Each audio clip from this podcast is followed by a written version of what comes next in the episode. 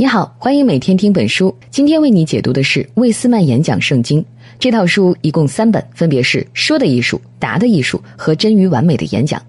今天你听到的是其中的第三本《臻于完美的演讲》。这本书中文版大约二十一万字，我会用大约十八分钟的时间为你讲述书中精髓。想要在演讲中表现出接近完美的个人风格，你所需要的五大秘诀。这本书的作者杰瑞·魏斯曼先生，听过前两本的用户应该已经很熟悉了。他是全球顶级商务沟通大师、演讲教练，为包括微软、可口可乐、英特尔、思科在内的很多全球顶级的大公司做过演讲指导。魏斯曼演讲圣经就是他演讲生涯的集萃之作。这套书一共有三卷，我们已经为你解读过前两卷《说的艺术》和《答的艺术》。作者为我们讲述了演讲以及互动问答环节的一些要领。但想要成为一个完美的演讲者，除了上述的两项基本功，个人的演讲风格更加重要。而什么才是完美的演讲风格呢？魏斯曼先生又有何独到见解呢？我们在这里还是通过五个方面来为你讲解。这五个方面分别是：一、体验式演讲；二、抓住演讲中最重要的百分之九十三；三、七大准备步骤让演讲得心应手；四、信心决定一切；五。完美演讲的三大表达技巧，下面就让我们来逐一看一下。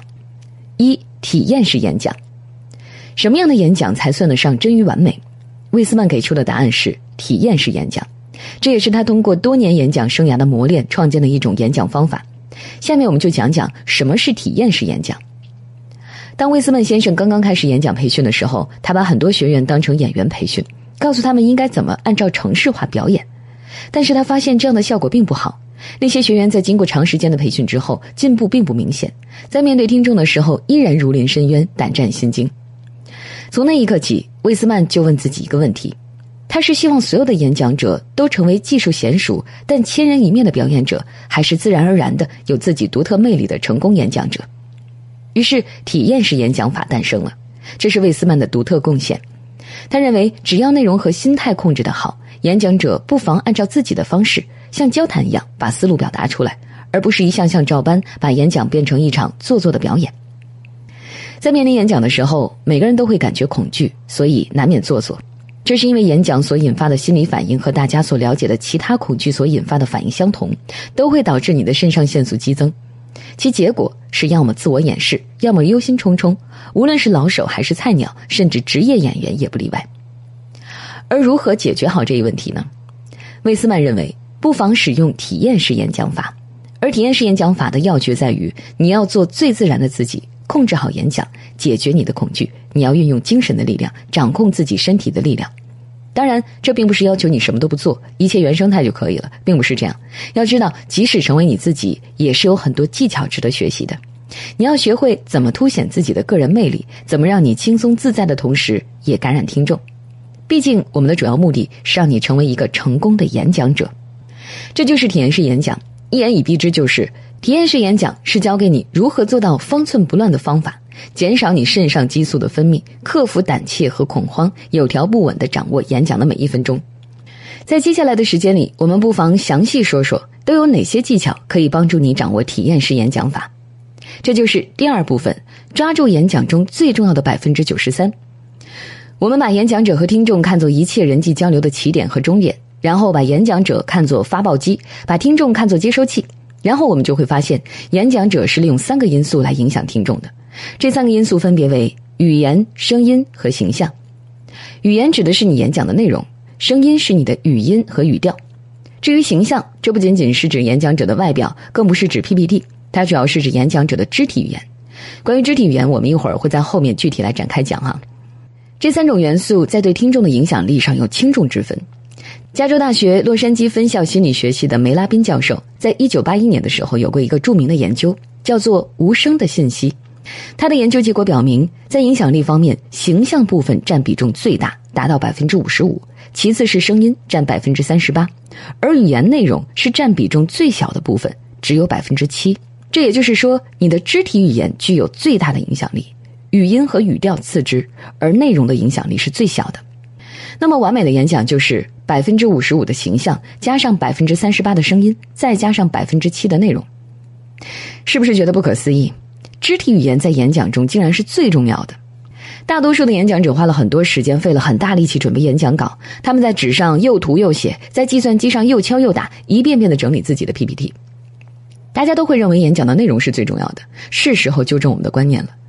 在演讲的关键时刻，内容仅仅居于第三位，排在形象和语言之后。你抓住了形象和语言，你就抓住了演讲的百分之九十三。但是魏斯曼先生绝不是在建议我们忘掉讲故事的艺术，也不是建议我们应该专注于表达的技巧，不是这样的。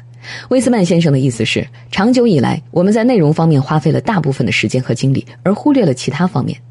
要知道，我们忽略的形象和声音才是演讲的百分之九十三。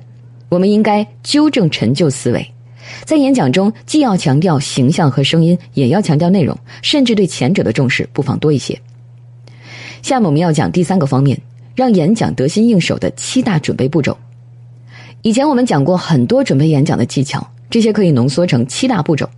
第一步是建立演讲框架，把你的演讲内容看作一个空白的框架，在框架的一边是你这次演讲的目的，还有你的行动纲领以及支持的论点。在框架的另外一边，你要分析目标听众，他们的身份是什么，立场是什么，他们想要了解什么。用相应的数据将这个外部框架的每个边都填满之后。你就定义好了自己演讲内容的大纲和上下文了，然后我们可以开始第二步，运用头脑风暴，考虑一切可能。这一步需要你列出你能想到的所有想法，然后再对每个想法进行评估、选择或者放弃。这就好像把小麦从糠中分离出来一样。之后，你要把保留下来的要点分成几个相关的组，把所有的想法提炼成几个主题。这样，在你的框架之上，你又添加了丰满的材料，让演讲更加生动、与众不同。完成之后，我们进入第三步，确立你的罗马柱。什么是罗马柱呢？这是演讲界的一个专有名词。回想一下，公元前那些一流的古罗马演说家，他们常常可以在大广场上滔滔不绝的讲几个小时。那个时候纸还没有发明，为了记住想说的话，这些演讲家用广场上高耸的石柱作为提示，每一根石柱代表了一个要阐述的观点。他们在石柱之间踱来踱去，就相当于在各个观点之间转换。到了今天，演说家们依然把演讲中的要点比喻成罗马柱。你要记住自己内容里的罗马柱，这有助于你精炼故事，把演讲浓缩成几个简洁的主题。这种记忆法会减轻你的心理负担，让你在台上更加轻松自如。有了罗马柱，我们可以着手第四步，安排你的逻辑顺序。为了能让听众理解，也为了让你自己明白讲到哪里。你需要为你的罗马柱之间安排好逻辑关系。你可以将自己所有的罗马柱整合到一个横向的路线图上，然后用更大的单位来涵盖你的各个主题，将演讲内容的每个部分都以一种意味深长、井井有条的方式呈现给听众。我们常见的也是最简单的叙述结构，一个是按时间顺序排列，另外一个是按数字顺序排列。不管以什么方式排列，有了好的逻辑顺序，就好像在徒步旅行中拥有了清晰的路线图。你的头脑会变得很有条理，这是成功演讲的关键。你的演讲到了这一步，有了框架，也有了禁锢，我们着手第五步吧，那就是要准备好你的 PPT。PPT 有很强的辅助作用，让听众对你的要点一目了然。但是制作 PPT 的时候要注意，不要喧宾夺主，切忌用繁复的 PPT 轰炸听众，好像洗牌一样，一张张翻阅准备好的 PPT，这对听众来说就好像是一场灾难，他们眼花缭乱，甚至无法体会你到底要说什么。关于这一点，我们在前面的第一卷说的艺术中已经谈到过了。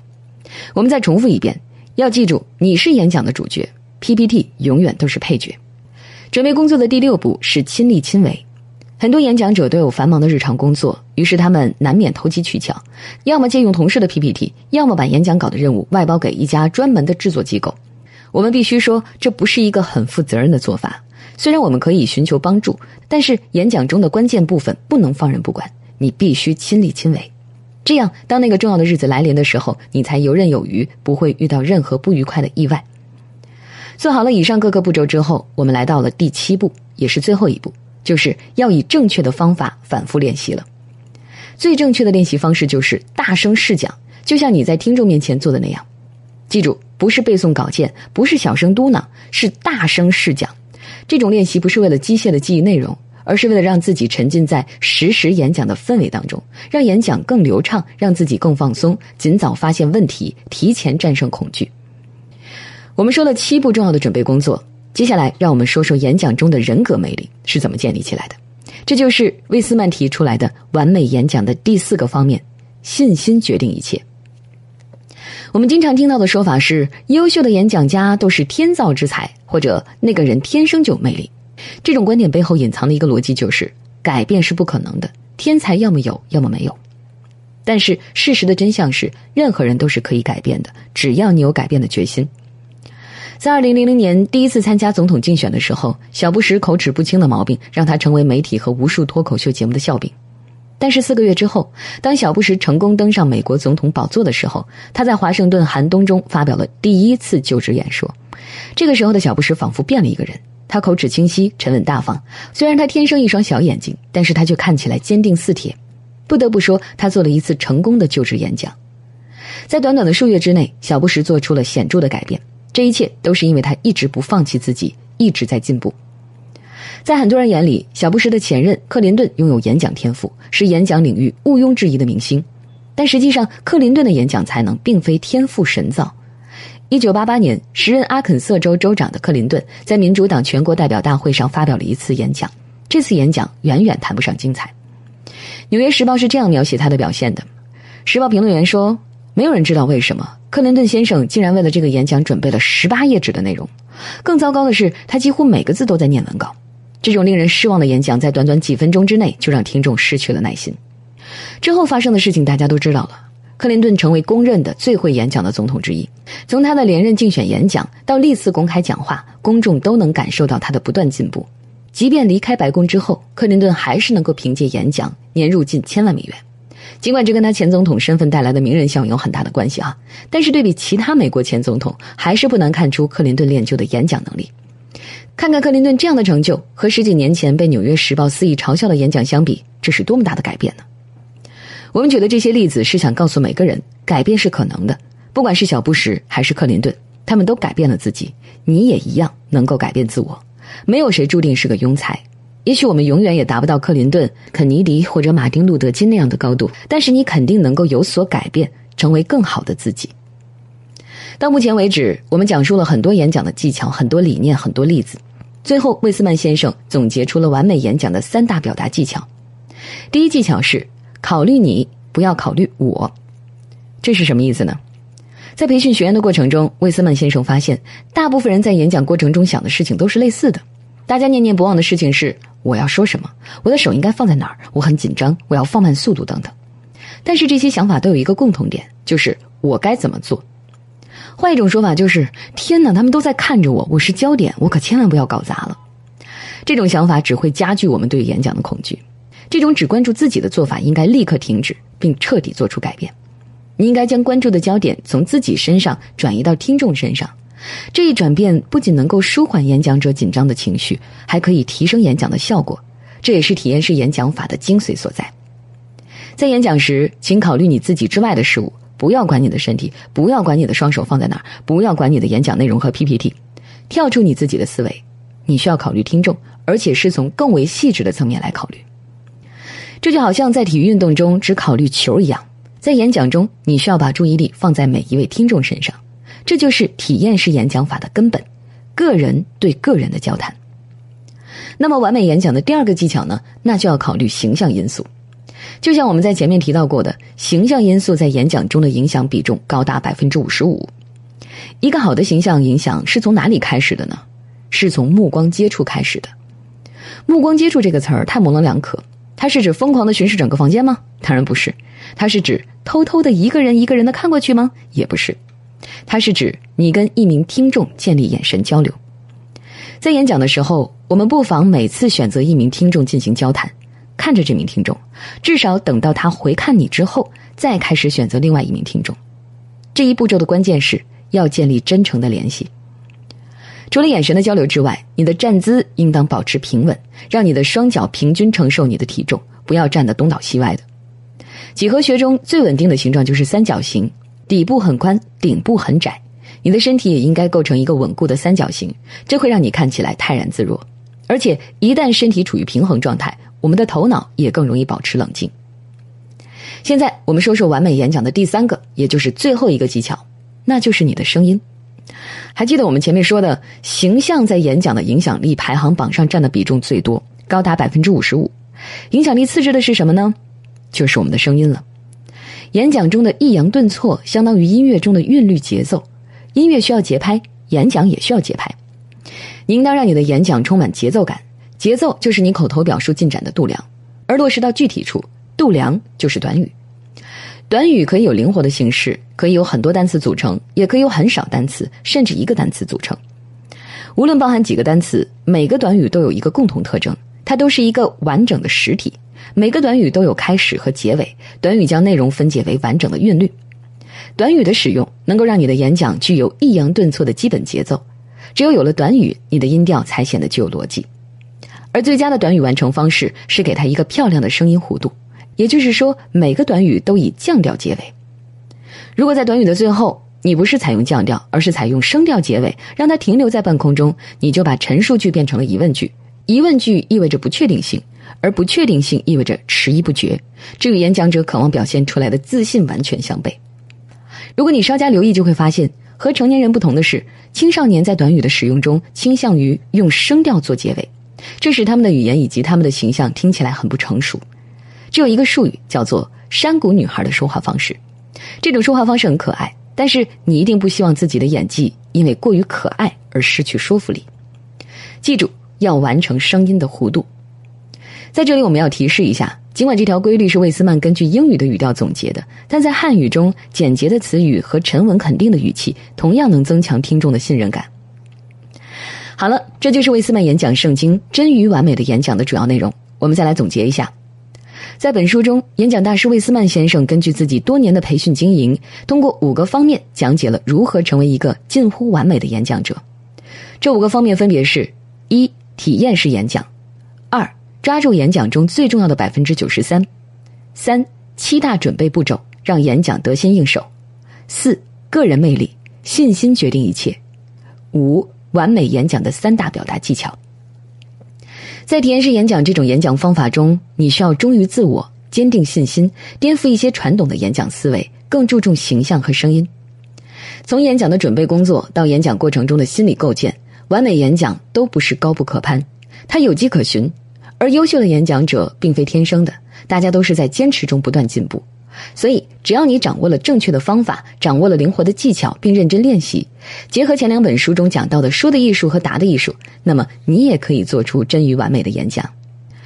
威斯曼演讲圣经的全部三卷到这儿，我们就全都给你讲完了。希望这些讲解能帮助你了解如何成为一个好的演讲者。以上就是今天的全部内容。我们为你准备的笔记本文字在音频下方的文稿里。恭喜你又听完一本书。